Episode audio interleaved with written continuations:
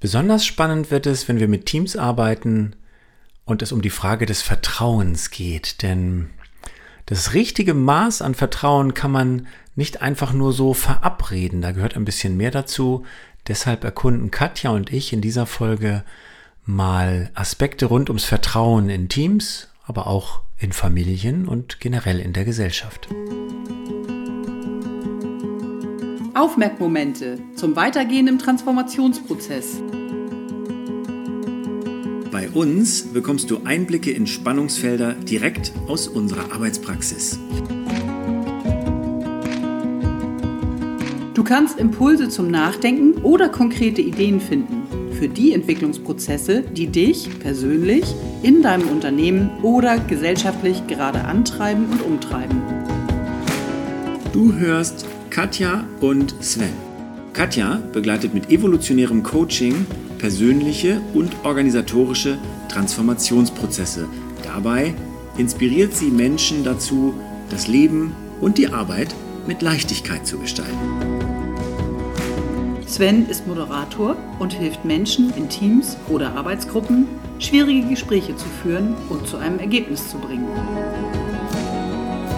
Viel Spaß!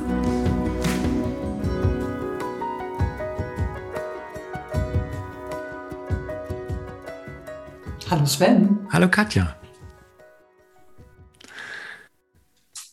Wir haben, wir sind bei einem Stichwort eben angekommen, als wir gesagt haben, wovon soll unsere nächste, wo wollen wir in der nächsten Folge draufschauen? Und das Stichwort heißt Vertrauen. Weil das ein Thema ist, was uns beiden in unserer Arbeit immer wieder begegnet, und zwar als, ähm, ja, als Herausforderung für die Menschen, mit denen wir arbeiten, sich in ihrem Team, in der Gruppe, in der Organisation gegenseitig zu vertrauen. Ich habe das häufig erlebt und gerade bei einem Beispiel wieder zuletzt, wo ich, obwohl viel, obwohl wir viel an Kommunikation und dem Miteinander gearbeitet haben und es tatsächlich eine spürbare Veränderung gegeben hat, ähm, ich in Einzelgesprächen immer wieder festgestellt habe, dass Einzelne dem Frieden nicht so richtig vertrauen oder bestimmten anderen Personen doch nicht so vertrauen, dass das schwierig ist, dass das eine Hürde darstellt für uns Menschen, in der Zusammenarbeit jemandem anderem zu vertrauen und mich darauf zu verlassen, dass der schon nichts mir persönlich Böses im Schilde führt. Ähm, und du hattest gesagt, du kennst das auch, das begegnet dir auch an verschiedenen Stellen. Mhm. Ähm, ja. Und da könnten wir doch mal drüber sprechen. Wie gehen wir damit um? Was machen wir dann mit, mit den Menschen, mit denen wir arbeiten? Was sind, was sind die Impulse, die wir reingeben können? Was macht das auch mit uns? Mhm. Mhm. Mit uns als Begleitende? Ja. Mhm. Ja. Ja.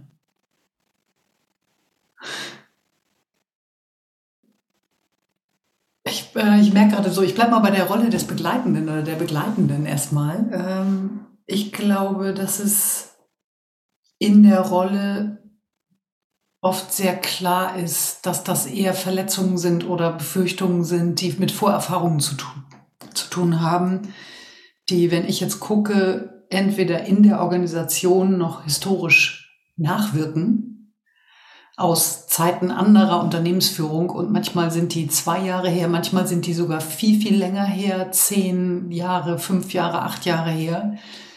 Und sie wirken einfach in der Organisation noch, Schrägstrich und oder persönliche Erfahrungen. Und wenn ich jetzt auf meine Rolle gucke, da fällt es mir dann in so einem Moment relativ leicht, das wirklich auch da zu lassen und eher zu neugierig zu bleiben, aufgeschlossen zu bleiben, zu gucken, wo, wo kann das verortet sein und wie kann ich der Person, diesem Team, der Einheit, mit der ich da zu tun habe, äh, unterstützen, im Hier und Jetzt wirklich zu gucken, was ist jetzt und zwar so konkret wie möglich.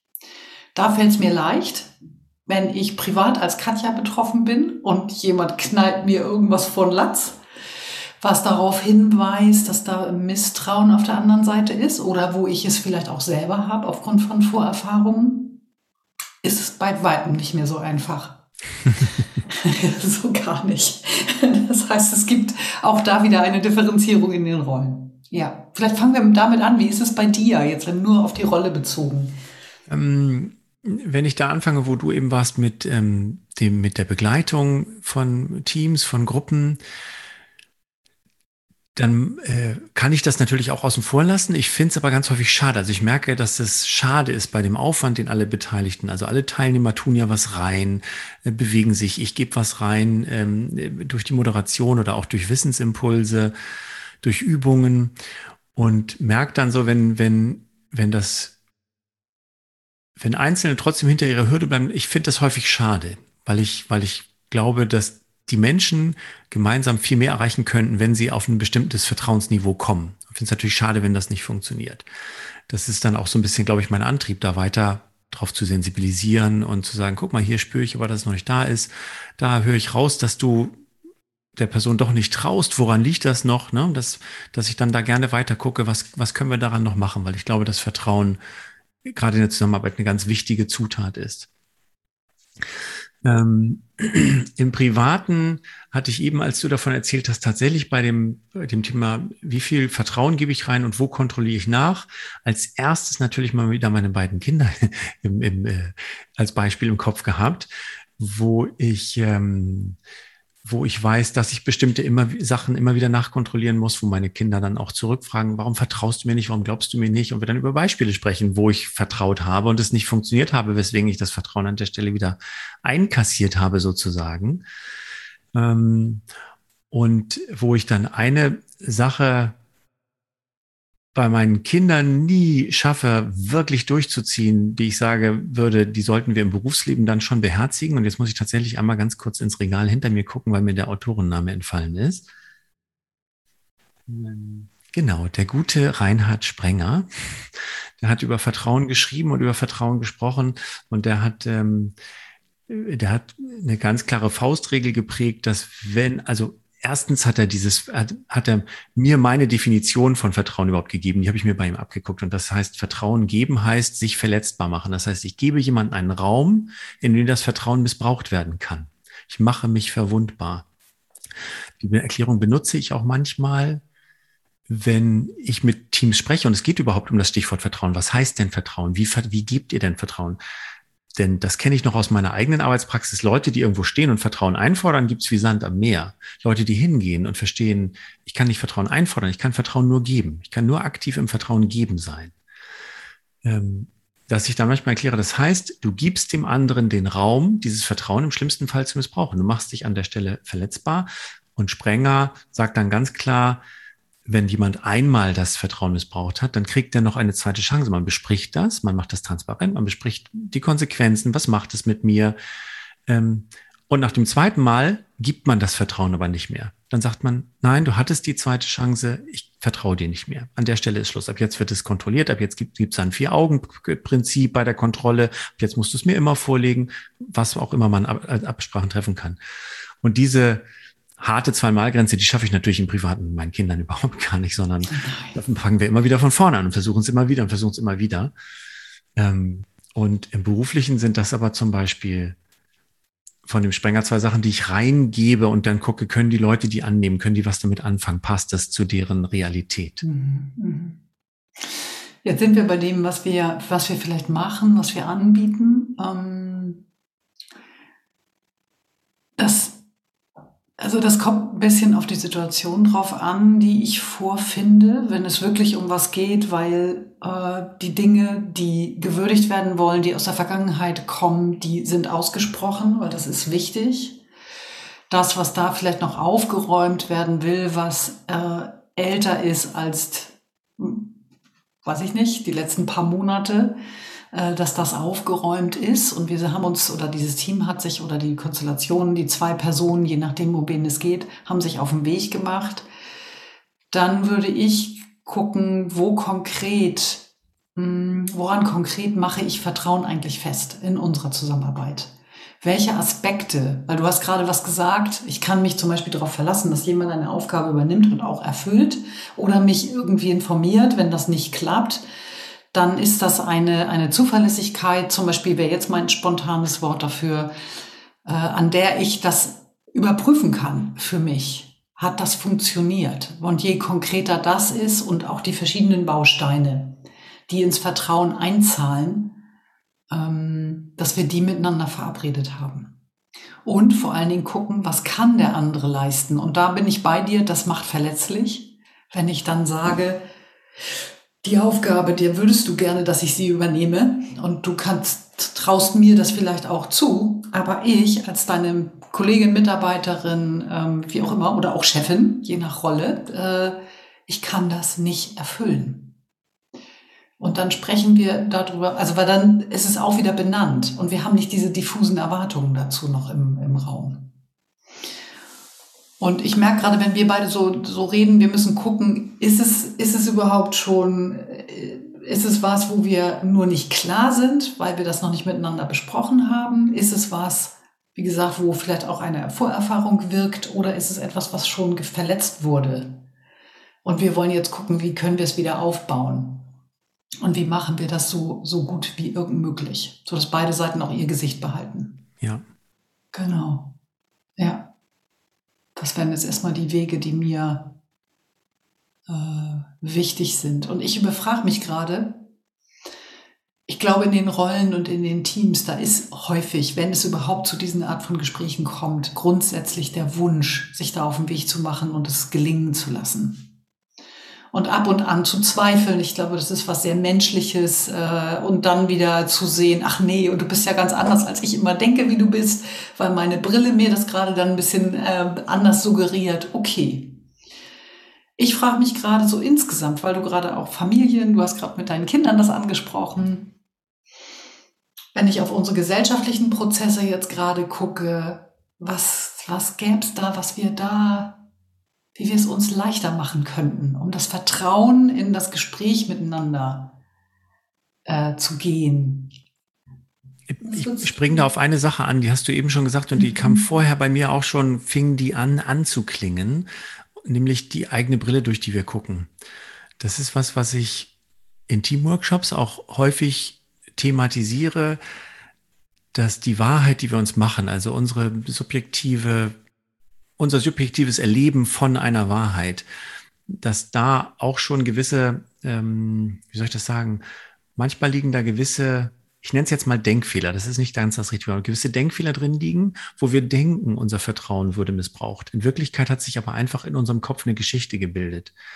Es gibt diese, diese ähm, Prozesse in unserem Gehirn und diese Heuristiken, dass wir, wenn wir nicht alle Informationen haben, trotzdem schon mal eine Unterstellung haben oder glauben, wir wüssten, wie die Geschichte ist. Ich habe das in der Zusammenarbeit mit Kollegen gehabt, mit meinen Mitarbeitenden früher und in Workshops ganz häufig, dann sagen, na ja, aber der macht das ja des und deswegen. Oder na ja, wenn ich das einmal sage und dann kommt keine Reaktion, dann brauche ich mir ja keine Mühe mehr geben. Das heißt, ich setze die ganze Geschichte in meinem Kopf fort, entziehe dem anderen das Vertrauen, habe überhaupt nicht seine Wahrnehmung gehabt. Also dazu gehört erstens dieses, dass wir Sachen interpretieren, die jemand gar nicht gesagt hat, einfach vom Verhalten her. Dazu gehört, dass wir lückenhafte Informationen im Kopf trotzdem zu einer kausalen Geschichte verknüpfen und dann glauben, das ist doch so gewesen.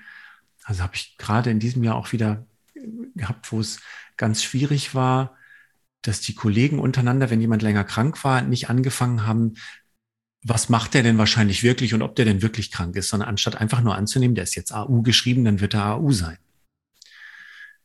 Ähm, und da fängt es schon ganz häufig an, sich sein eigenes Denken zu überprüfen. Da kommt ein schöner Begriff, in, äh, den ich gerne mitnehme. Der kommt wiederum von Schulz von Thun. Die, ich weiß nicht genau, wie er gesagt hat, aber die ehrenhafte oder diese ehrenwerte Unterstellung. Also das, was der andere gerade gemacht hat, fühlt sich vielleicht doof an, aber er hatte gar nicht das Ziel, mir irgendeinen Schaden zuzufügen, sondern da steckt noch eine andere Geschichte hinter. Er hat bestimmt ein anderes Ziel verfolgt dass ich also, bevor ich jemandem das Vertrauen entziehe oder sage, hier fühle ich jetzt mein Vertrauen missbraucht, tatsächlich ins Gespräch gehe und sage, für mich stellt es sich gerade so und so dar. Wie ist deine Geschichte dazu? Diese Offenheit, äh, da, da ist das Wort Vertrauen vielleicht noch nicht mal gefallen oder noch gar kein Thema im Team gewesen, aber diese Offenheit zu behalten, so wie du es gesagt hast, durch meine Brille sieht es gerade so aus. Wenn das wirklich so ist, ist das für mich echt ein Problem und ein Vertrauensbruch. Erzähl mir mal bitte, wie es durch deine Brille aussieht.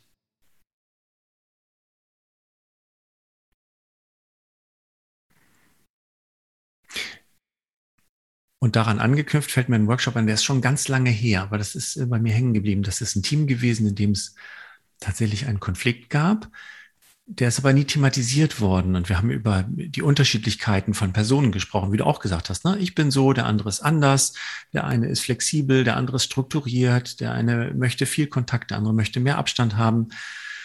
Und nachdem das ganze Team das Wissen durchgeholt hatte, entstanden hatte, wodurch entsteht dieser Konflikt durch die unterschiedlichen Persönlichkeiten, haben wir eben abgefragt, okay, wer kann jetzt, wer von euch ist in der Lage, emotional den anderen nochmal ein weißes Blatt Papier auszustellen? Das ist das, was du gesagt hast. Ist das, was war, aufgeräumt? Können wir uns gegenseitig jetzt eine Amnestie ausstellen und ab jetzt das nochmal miteinander versuchen? Und da hat eben auch eine Person gesagt, ich glaube, ich kann das nicht. Da ist bei mir emotional noch zu viel Verletzung. Ne, das ist natürlich etwas, ähm, was toll ist, wenn es einem gelingt, dass Menschen einem sich, sich im Team dann auch so öffnen. Das ist ja nicht immer so. Ne? Es gibt auch immer Teilnehmer oder wenn ich es nicht geschafft habe, die richtige Atmosphäre herzustellen, wo das nicht ausgesprochen wird. Aber wenn das ausgesprochen wird, dann wissen alle, woran sie sind. Dann ist diese Transparenz da, die du, glaube ich, eben auch schon erwähnt hast. Ja, weil wir können anders dann überprüfen und miteinander sensibler sprechen, so, ähm, weil weil es natürlich der Person, die sich getraut hat, das mitzuteilen, auch leichter macht zu sagen, dünnes Eis. ich, oder ich brauche einen Moment oder ich brauche da auch vielleicht eine extra Runde in der Übersetzung, wie, wie bestimmtes Verhalten gemeint ist wenn es da Vorerfahrungen gab. Also gerade so, wenn ich jetzt auf Unternehmenskontexte, jetzt sind wir wieder bei den Unternehmen und nicht bei dem Dialog in der Gesellschaft, aber es trifft das vielleicht auch gut, äh, dass eine hohe Transparenz dessen, was geschieht, eine Nachvollziehbarkeit dessen, was geschieht, würde ich sagen, tendenziell gut darauf einzahlt, überhaupt Vertrauen haben zu können. Und da kommt ein Aspekt mit rein, den, den, den ich jetzt nochmal unterstreichen möchte. Das heißt, wenn wir uns als Gemeinschaft uns etwas verabredet haben und gesagt haben, okay, damit wir vertrauen können, brauchen wir bestimmte Dinge, auf die wir uns verlassen können. Die haben wir miteinander besprochen, die gelten für uns, dass wir auch immer mal wieder drauf gucken, sind die erfüllt oder nicht, und zwar rechtzeitig, bevor ich quasi wie so ein Bankkonto im Minus lande und gar nicht gemerkt habe, dass das gerade in die Schieflade kommt.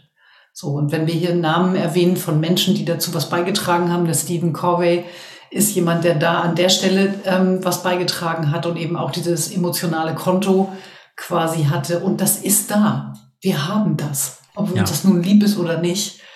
Und da sind wir beim Thema Werte. Was ist uns wichtig und darüber sich auszutauschen? und immer wieder zu überprüfen, ist das, was wir da verabredet haben, zwar alles ganz schön, aber es geht vielleicht an meiner Realität dann vorbei, weil in so einem Workshop, das ist alles ganz schick. Das klingt auch irgendwie in sich alles sehr logisch.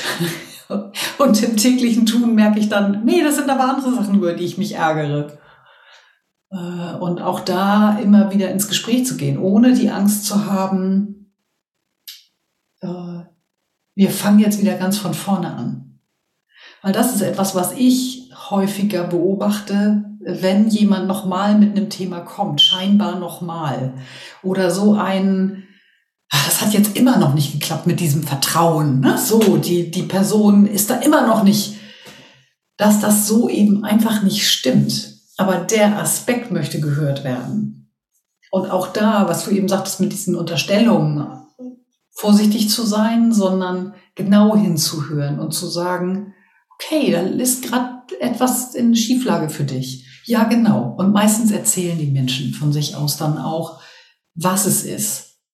Und meine Beobachtung ist ganz oft, dass in dem Moment, wo es ausgesprochen ist, die Hälfte schon gewonnen ist, weil es, weil es dann überprüfbar wird, weil Luft dran kommt, weil es nicht mehr hier alleine in diesem ovalen ähm, Gehirn kreist, was sich Geschichten erzählt. Das ist eine wunderbare Fähigkeit von uns, dass wir uns Geschichten erzählen können. Das tun wir ständig. Wir assoziieren permanent. Und das ist was ganz Kreatives und ganz Wunderbares, aber an der Stelle eben tatsächlich etwas fatal. Vor allen Dingen, wenn es ungünstig gefüttert wurde. Ja. Ja. ja, dann hat das Aussprechen echt diese doppelte Kraft. Ne? Wenn ich das, was mich die ganze Zeit beschäftigt, in meinem Kopf ausspreche, dass es für mich eine andere Klarheit und eine andere Erkenntnis gibt. Und für den anderen, dem ja überhaupt nicht klar war, Sven, so hast du das erlebt. Das ist mir nicht klar gewesen. Ja, auch nochmal die Erkenntnis. Ja. ja. Ja. Ja, und häufig erlebe ich eher, wenn dieser Schritt möglich ist, dass das was ganz Berührendes kriegt. weil es auf einmal nicht mehr um richtig oder falsch oder äh, diese, diese Vorwürfe geht, sondern wirklich dieses Erkunden und sich wahrnehmen ja. gegenseitig. Ja.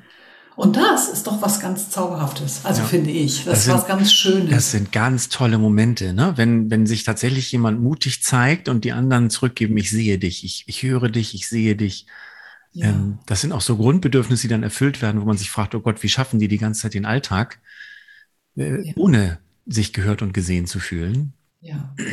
Ja. Oder würde ich gerne was einflechten, äh, was mir kürzlich nochmal äh, im Kontakt mit einer, einer Gruppe nochmal wieder begegnet ist, nämlich dieses wirklich ganz aufmerksam, bedingungslose Zuhören, äh, wirklich dem Aufmerksamkeit zu schenken. Also hier zu sitzen und dir zuzuhören und mir nicht die ganze Zeit Gedanken zu machen und zu überlegen, was ich jetzt gleich sage, sondern zu atmen und mit deinen Bildern zu sein und mit dem, was du teilst über dich. Und es entsteht automatisch ein ganz anderer Kontakt. Ja. Und ich glaube, wenn wir uns da drin mehr üben, das kann man tatsächlich überall. Ich, mir ist ein ja. Bedürfnis, nochmal auf die Gesellschaft zu gucken stets und ständig quasi kann ich das ausprobieren. Ich kann das auch an der Kasse ausprobieren. Äh, mir fällt gerade eine, eine, frühere Folge ein über jemanden, die echt Schwierigkeiten hatte, an ihrer Kasse äh, sich zu regulieren und irgendwie adäquat zu verhalten. Das ist nicht wieder aufgetreten. Und das ist sehr spannend, woran auch immer es liegt. Und ich glaube, es ist möglich, durch die Gegend zu gehen und sich interessiert, aufgeschlossen, mir selbst gegenüber, aber auch anderen gegenüber in der Welt zu bewegen. Wenn ich gestresst bin und gerade an meinem Limit bin, dann werde ich das nicht so gut können. Und gleichzeitig die Aufforderung, die Einladung, hier neugierig zu sein. Ähm, das stößt bei mir nochmal einen Gedanken an, auch in Richtung Vertrauen. Ähm, dieses, ich glaube, dieses, ich kann erstmal dem, ganz, dem anderen ganz zuhören und mich auf das Bedürfnis, der möchte gehört werden oder sie möchte gehört werden, einlassen das funktioniert besonders gut dann für Personen, glaube ich, oder so kenne ich das aus meinem eigenen Leben, wenn ich gut bei mir und gut mit mir bin. So, ne, einen guten Kontakt zu mir selbst. Das sind wir ja nicht immer. Wir sind ja auch manchmal neben der Spur und aufgelöst. Ich glaube aber auch für dieses Thema Vertrauen gehört das genauso gut, wenn ich gut in Kontakt mit mir bin und klar darüber bin, was könnte denn schiefgehen und warum sollte wirklich denn jemand dieses Vertrauen, was ich gerade gebe, missbrauchen? Also diese gute, diesen guten Kontakt mit sich selbst hat oder in seiner eigenen Mitte ist oder wie auch immer ihr das bezeichnen möchtet, ähm, dann kann ich auch dahin gehen und sagen, ja, ich kann dieses Vertrauen geben. Das darf auch in die Hose gehen, weil ich weiß ja, wo ich stehe und wer ich bin und kann damit gut umgehen. Und das ist natürlich wichtig auch für das komplette Zuhören, denn wenn ich zu selber noch in meinem Bedürfnis bin, ich möchte gesehen und gehört werden, solange schaffe ich das ja noch nicht. Deswegen ist es schon mal gut, wenn ich mir selber diese Aufmerksamkeit gebe und weiß, alles klar, ich bin hier in meiner Mitte oder in meiner Ruhe oder in meiner Klarheit. Und dann kann ich dem anderen auch zuhören. Und dann ist das auch, wenn sich's hochschaukelt, ne? also bei Vertrauensmissbrauch oder Misstrauen, stehen ja auch schon so Eskalationsstufen, dann ist das auch sehr deeskalierend, wenn man diesen Ort für sich selber findet. Und was ich merke, wenn du das gerade nochmal so sagst, ähm, das würde ich gerne ergänzend mit reinnehmen, weil ich weiß, dass wir beim letzten Mal, einem der letzten Male, dieses Beispiel hatten ganz am Anfang eine, einen Augenblick der Achtsamkeit, bevor Meetings losgehen. Und genauso kann man das hier machen zu Themen, die uns wichtig sind im Team. Eine Verabredung treffen, vielleicht sich zu zweit erstmal auszutauschen. Und beide sind eingeladen, sich gegenseitig ein paar Minuten einfach nur zuzuhören, nichts zu kommentieren. Dann habe ich, weil dann kriege ich das auch. Und das, das braucht Übung, da bin ich bei dir. Das braucht echt Übung. Und wenn ich gerade richtig äh, aufgebracht bin, dann werde ich das vielleicht gerade nicht können. Gleichzeitig braucht dies Aufgebrachte dann genau das. Also richtig, ne? so ich meine, jeder, der mal zum Thema Service und Kundenorientierung gemacht hat, weiß, ein Kunden, der aufgebracht ist, brauchst du nicht mit irgendwelchen Vorschlägen zu kommen, weil der muss erstmal gehört werden, dass er sich wirklich aufregt. Und das gilt für uns alle untereinander ja ganz genauso. Und das, wenn ich jetzt gerade dir so zuhöre, ich glaube, es wäre schön, wenn wir auch solche kleinen Rituale hätten, dass mhm. wir das mhm. immer mal wieder ausprobieren, ja. zu zweit. Ja. So Pflege diese, dieser Kultur des Vertrauens und der eigenen, des eigenen Kontaktes. Mhm. Ja. Mhm. Ja, ich überlege auch gerade, ist irgendwo noch ein loses Ende? Haben wir irgendwas noch nicht gesagt? Liebe Zuhörer, wir haben ähm, eben drei Autoren genannt. Da ähm, legen wir euch mal die Quellennachweise noch in die Shownotes, weil wir über Vertrauen, das Beziehungskonto äh, und noch ein anderes Zitat gesprochen haben. Das schreiben wir euch mhm. in die Shownotes. Da könnt ihr nochmal nachgucken, wo das herkommt mhm. und was das sein soll. Mhm. mhm. Ich glaube, ich würde gerne eine Frage noch mitgeben, weil wir haben jetzt relativ willkürlich geschaut, wo uns das hinführt, das Thema Vertrauen. Es gibt viel, viel mehr, sowohl in der Tiefe als auch in der Breite, was wir hätten erkunden können. Und ich glaube, das, wo du sagst als Zuhörende, oh, das unterstützt mich, im Vertrauen zu sein. Das stärkt mich. Das tut gut das fände ich klasse, wenn du das mit uns teilen magst und äh, uns wissen lässt, was da, was da drauf einzahlt. Was ist das für dich, privat, beruflich, ach, was Vertrauen zu was ganz Schönem macht und auch tatsächlich was Lebbarem macht. Ja. ja. Teil mhm. das bitte.